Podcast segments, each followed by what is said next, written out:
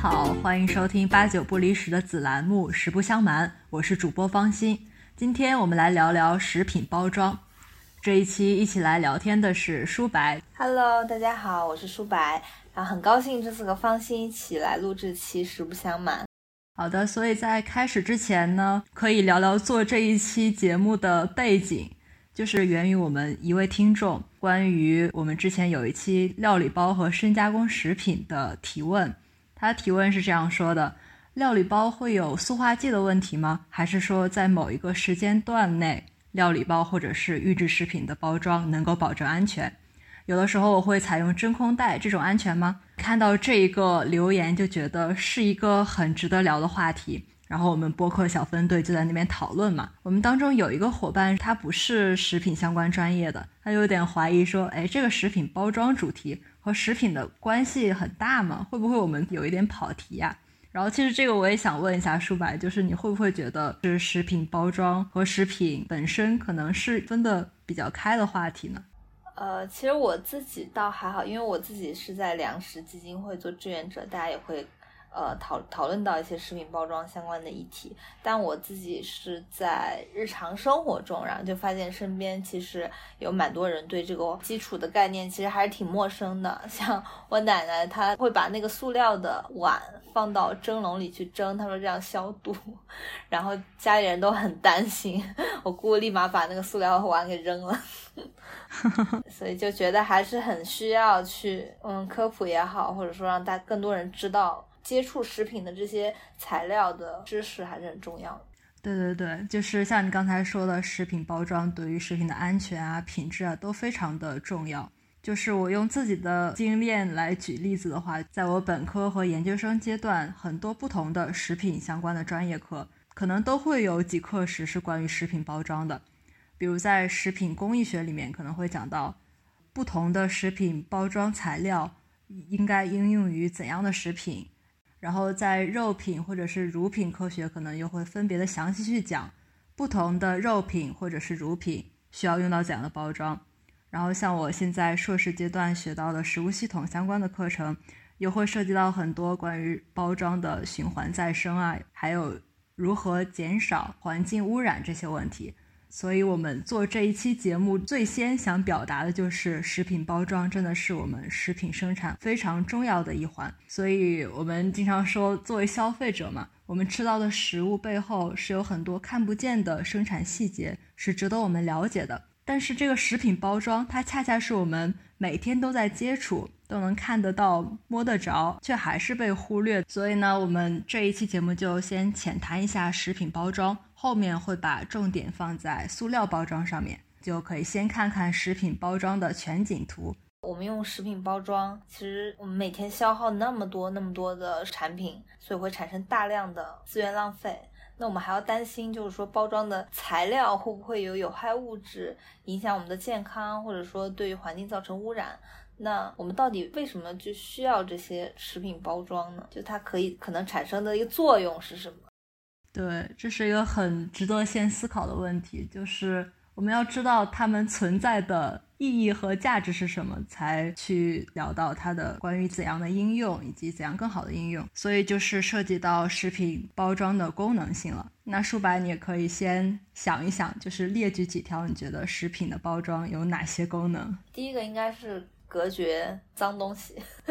对对，还有的话会延长保质期吧，应该是，其实对于食品应该蛮重要的。嗯，对，其实像保质期，我觉得就包含很多方面了，像你刚才说的那个隔绝脏东西，其实也是延长保质期的一个方面。就是说，我们说这个脏东西可能有什么灰尘、杂质，还有一些微生物，比如说，当我们把这个食品敞开来。空气中或者是我们环境中会有很多的微生物会附着在食品上，因为食品很有营养嘛。然后微生物它也像人一样，它们也需要营养的输入才可以更好的繁殖，我们的食品就发霉了，变坏了。哦，那我想到我之前看的一个纪录片嘛，它就专门说腐烂这件事情的，然后里面就有说到它的营养密度越大，然后它腐烂的速度就越快。那是不是因为？就是那个微生物繁殖的速度越快。嗯，没错，我们常说的营养密度很大的食物，就比如说奶制品、肉制品或者是海鲜。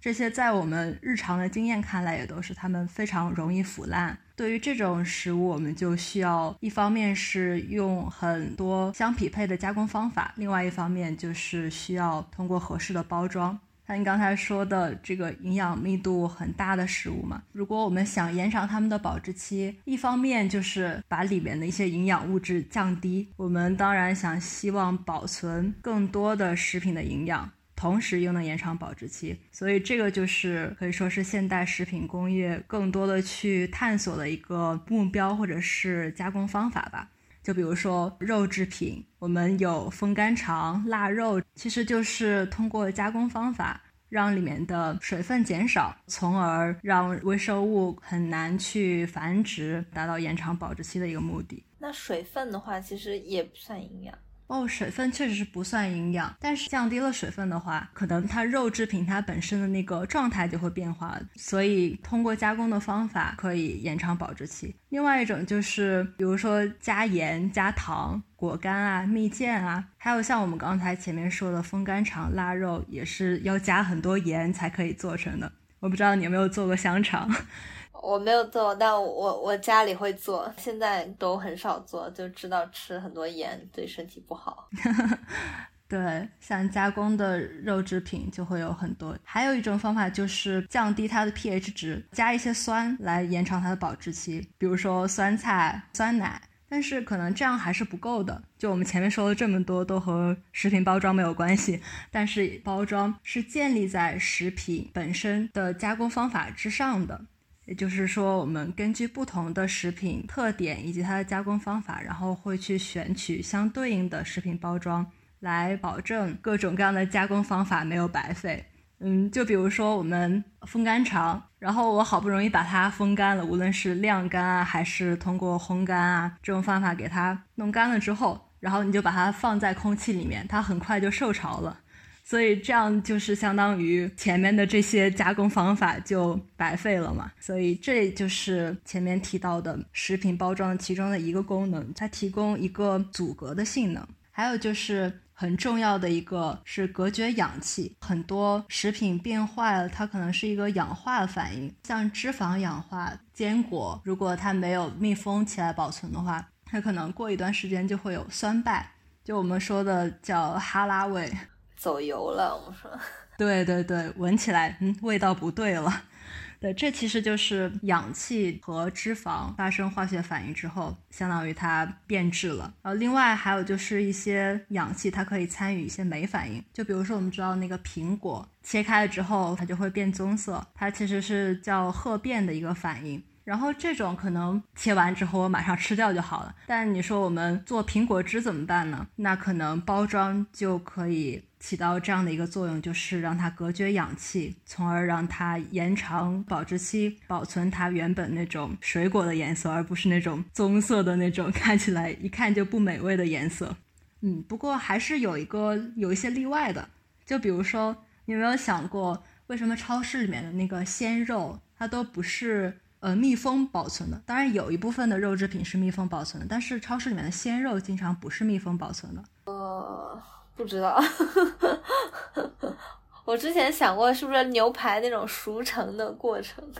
呃，为什么超市里面这个肉它经常就是一个塑料托盘加上面一个塑料薄膜，但并不是一个真空包装呢？这种包装里面是充了气体的，而且经常它是需要充入很大一部分的氧气。因为我们知道肉品，尤其是这种红肉，可能它如果变棕色了，然后我们就觉得啊，这是不是变质了？但其实有的时候肉品它变棕色不一定是因为变坏了，可能是因为缺乏氧气了之后呈现红色的那个物质叫做肌红蛋白，它会发生化学变化，然后它就会变成一种棕色的状态。所以这就是我们常说的这种包装叫做气条包装。呃，英文叫做 modified atmosphere package，就是它里面是充了一部分的气体的。嗯，其实不光是肉品啦，还有一些蔬果，比如说超市里面买的有一些蔬菜，它们外面有一些塑料包装，但你如果仔细去看的话，它那个包装是有小孔的，就是它不能完全隔绝氧气，因为蔬菜它虽然已经已经被收割了，它们还是在呼吸的，所以一定要留一定的孔隙，让它有一定的氧气，不然它可能就被捂了。对，就是也是不新鲜了啊，就捂坏了。还有一个气条包装的应用，就比如说是氮气，可以充在那个袋装的薯片里面。就是我知道薯片放在外面它会变软。但是我不知道这个氮气冲进去是为了让它保持脆吗？嗯，就是我们前面提到那个，它要防止水分进入，这就相当于是一个对于水分的阻隔。另外还有就是这个薯片的这个塑料袋，它还可以隔绝氧气，就是相当于它把外面的空气隔开了，然后里面是这个氮气。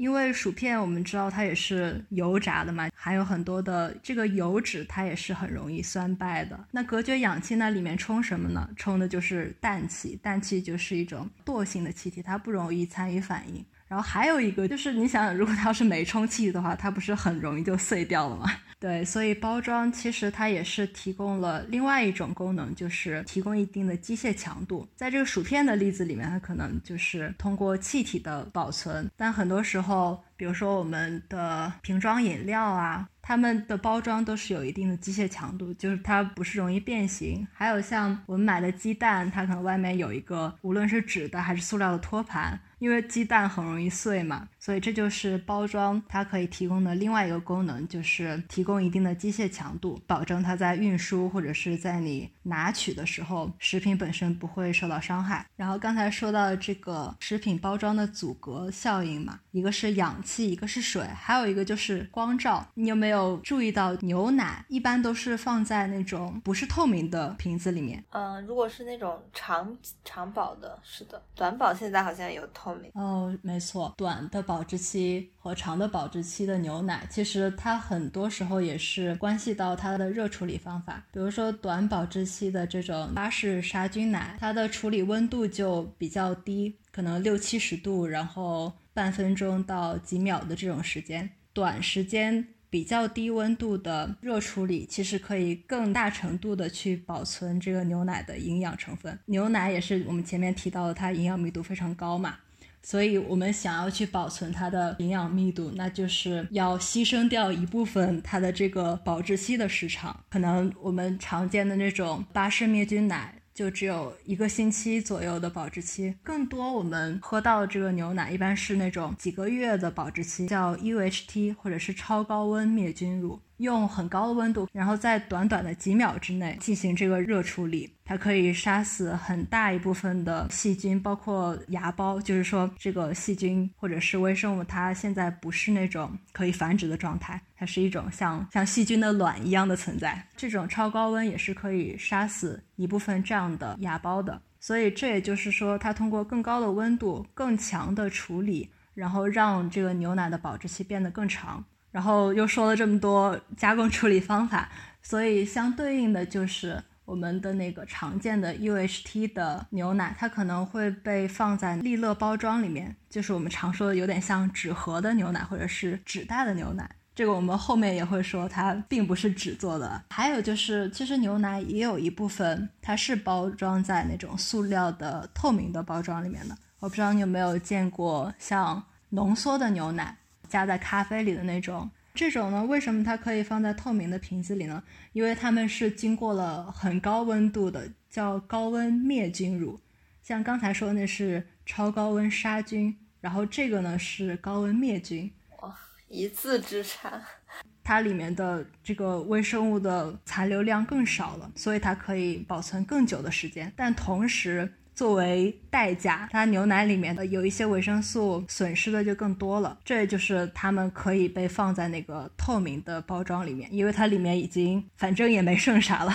当然还是剩了很多东西啦。就是比较容易受到光照而分解掉的一些营养素已经被高温杀死了，那也就没关系了。那我们就放在这个透明的瓶子里好了。说回到这个光照的这个影响嘛，很多维生素啊，或者是抗氧化的物质，在光照下它就会降解掉。这也就是我们常常见到的牛奶，它可能会被放在一个避光的包装里面。还有一个例子就是像橄榄油，它一般都是放在这种深绿色的瓶子里面。就是为了避光，因为橄榄油它实际上是有很多很丰富的抗氧化物质的，比如说维生素 E 呀，或者是类胡萝卜素啊，所以它一定要避光保存。这也就是为什么橄榄油经常是放在深绿色的这种玻璃瓶里面的原因。啊，那我想到好多化妆品也是会有 棕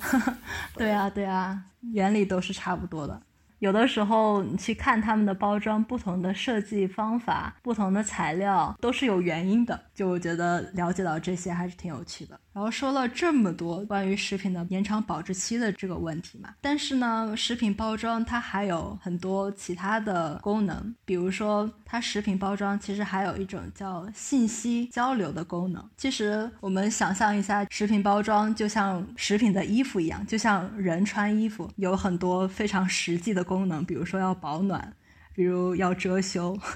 呃，或者是你去一个工厂里面，可能你要穿一个工作服。然后这个就可以类比到前面说提供一个保护，对，这就是一个保护，就类比我们前面说的这个屏障。那另外一种呢，我们为什么已经有足够多的衣服，但是还是想剁手去买的原因，就是衣服它不只是为了保暖或者是那些功能性的用处，它还象征了人的一个身份地位，或者是在不同的场合你会穿不同的衣服。其实这就是类比到我们说的食品包装，它有信息展示的这样一个功能。一个就是美观，它需要博眼球。就想象一下，我们走到超市里面，那么多比人还高的货架，我们怎么样才能迅速的发现某一个产品，然后去买它？其实这个问题真的是很多食品厂商在努力思考的一个问题，就怎样设计我的包装。让大家一下就看到我，只有被看到了，大家才可能去买它嘛。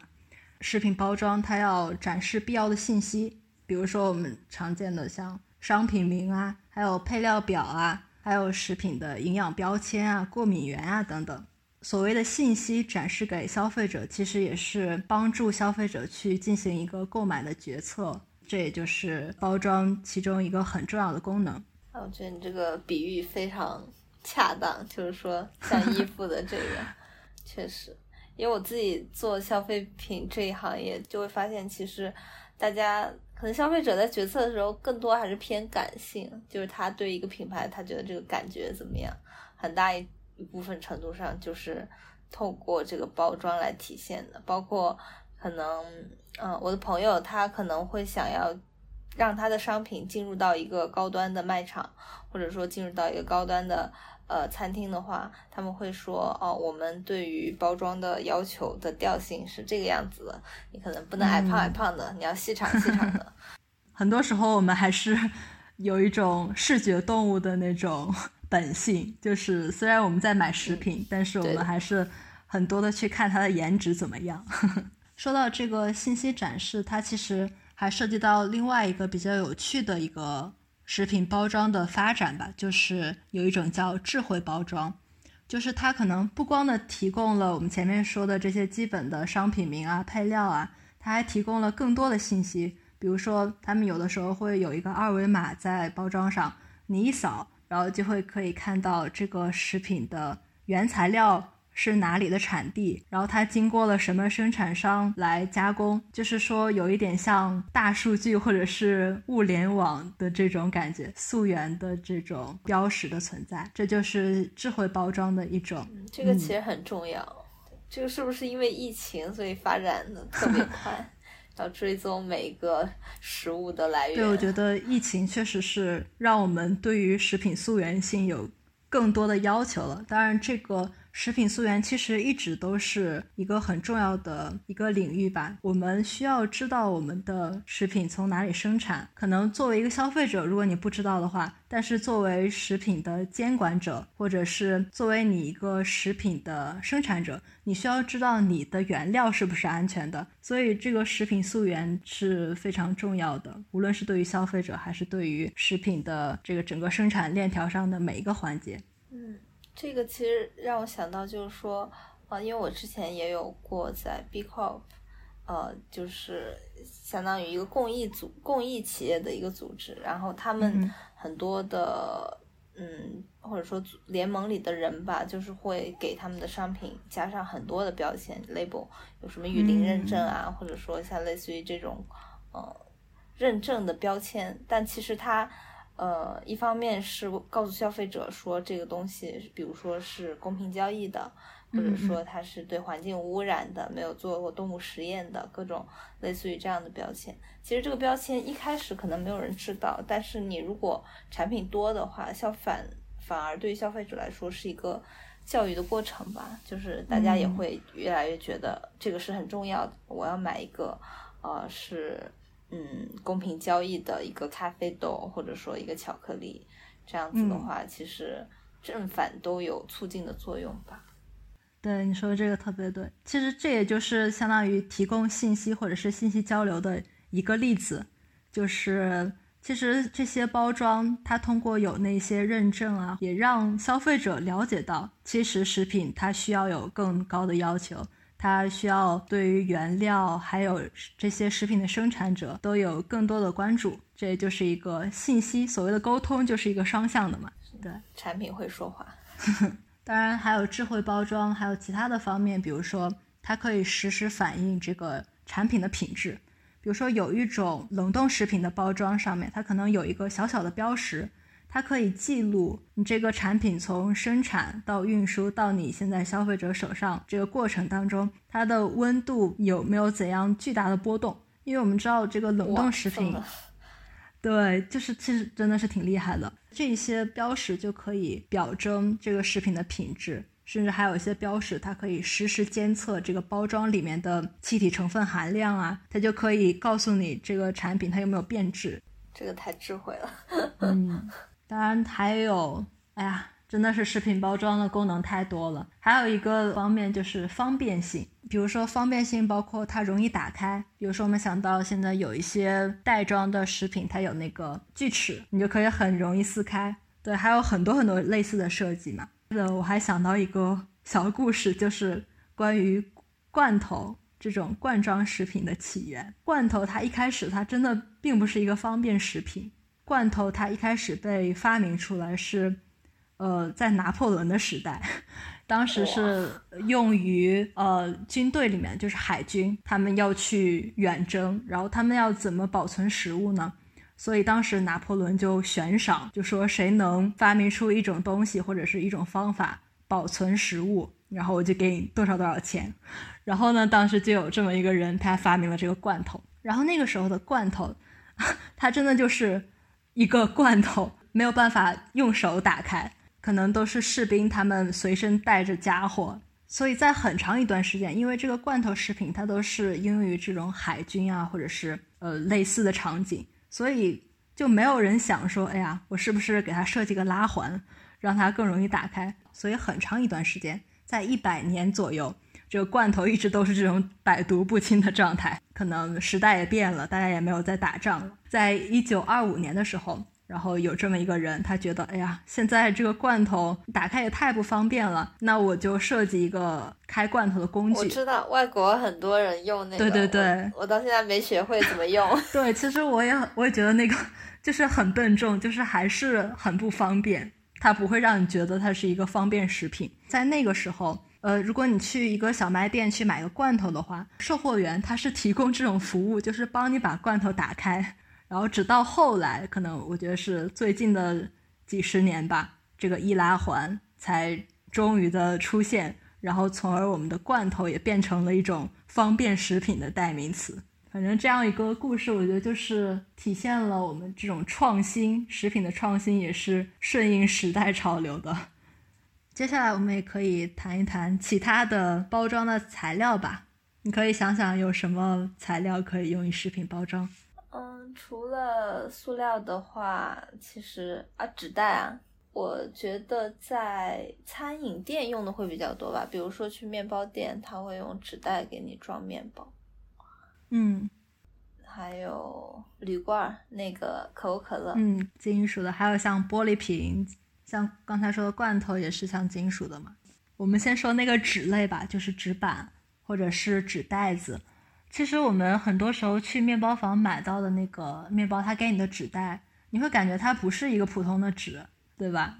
就是你想一下，面包很多时候是有油的，然后如果你是纯粹用一个普通的纸的话，就会渗油啊，它就会不方便啊。所以说，这种用于食品的纸的材料，其实很多时候它是一种复合的材料。它是里面有一层膜，是吗？对对，复合材料就是说它有很多不同的材料而组成的一种材料。比如说像面包的话，它可能有的时候那个纸袋它会有一块是塑料的，就是透明的薄膜，它会让你看到里面的面包是什么样子的。对，这种就一看就是两种材料，对吧？还有一种就是，即使是它没有这种透明的塑料，它那个纸袋里面会，你会感觉有一点光滑，看起来亮亮的这种。它有的时候是一层塑料薄膜，有的时候也会是一一层涂层，比如说涂了一层蜡之类的。也就是说，根据我们这个食品的特点，就是它油比较多，所以我们需要相对应的这种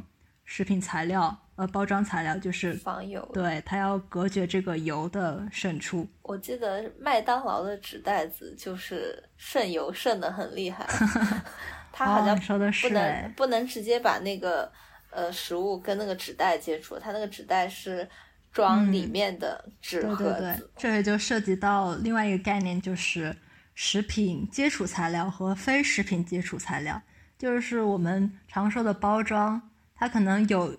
和食品最直接接触的那一层叫食品接触材料。其实我们前面提到的很多，主要就是说食品接触材料的功能。呃，对于非接触材料呢，就比如说是叫二级或者三级材料。就像你买了一一箱啤酒，然后啤酒里面那个最直接和啤酒接触的那个是玻璃瓶或者是易拉罐，然后但是可能外面它会有一个纸壳，或者是有的是那种塑料的一箱的那种啤酒，对吧？然后那些塑料的或者是纸壳，它就是相当于是二级或者是三级的那种包装，食品包装和食品直接接触的这个部分。当然是我们最关注的一个部分，因为它直接和我们的食品接触，所以对于我们的健康啊，或者是它食品的食品级的这个要求就更多。嗯，那其实这个其实跟健康还是有蛮大关系。嗯，没错。最后还想说一个，就是关于刚才说的那个牛奶纸盒牛奶嘛，就是。它并不是一个纸盒啊，利乐。对，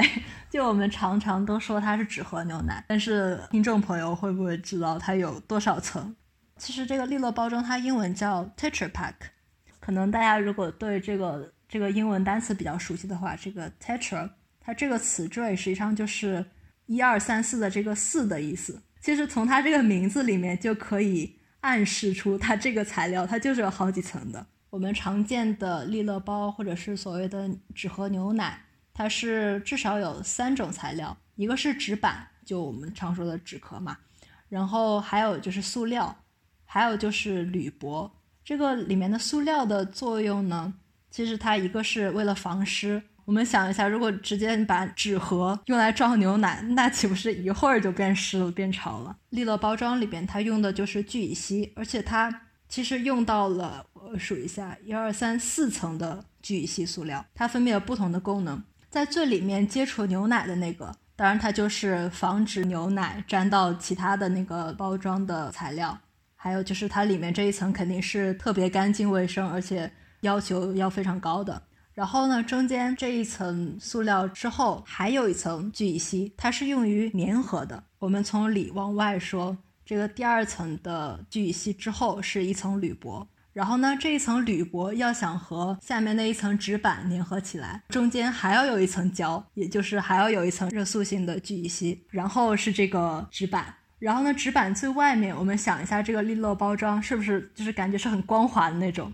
其实它还是一层塑料，还是一层聚乙烯，就是它真的是好多层。关于复合塑料包装回收的挑战，就是它这么多层不同的塑料复合在一起，就很难再回收利用。因为我们知道，要回收利用的话，它肯定是每一种材料都要分开，然后分别的去处理才可以嘛。然后这也就是说到这个复合材料的局限吧。而且在不同地区，它的回收规则还是不一样的。我记得就是前段时间，我有一个同学他在法国读书，然后他过来德国找我玩。然后呢，他有一天就是把那个利乐包装的这个纸盒就放在了纸板那一堆垃圾里。然后我就问，哎，你怎么能这么放呢？你不是一个学食品的同学，你怎么回事？然后他就说，嗯，法国我们就是放在纸板那一堆的呀。然后我当时就意识到了，嗯，因为是不同地区它的那个回收规则不一样。比如说在德国，它可能就会把这个复合塑料归为一起，比如说很多塑料啊，或者是像这个利乐包装，它都会放在同样的一堆垃圾里面。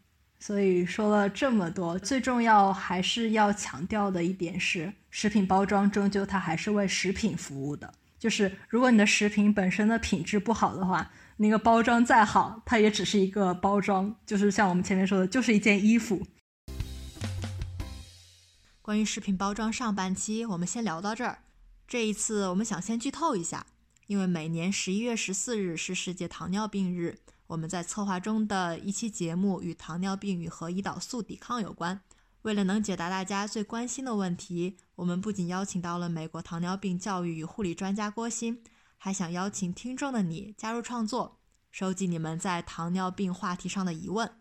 那么参与的方式有两种，一种是给我们写邮件，另外可以在微博私信我们，都可以在置顶评论和节目信息中找到。期待听到大家的声音，我们下期再聊。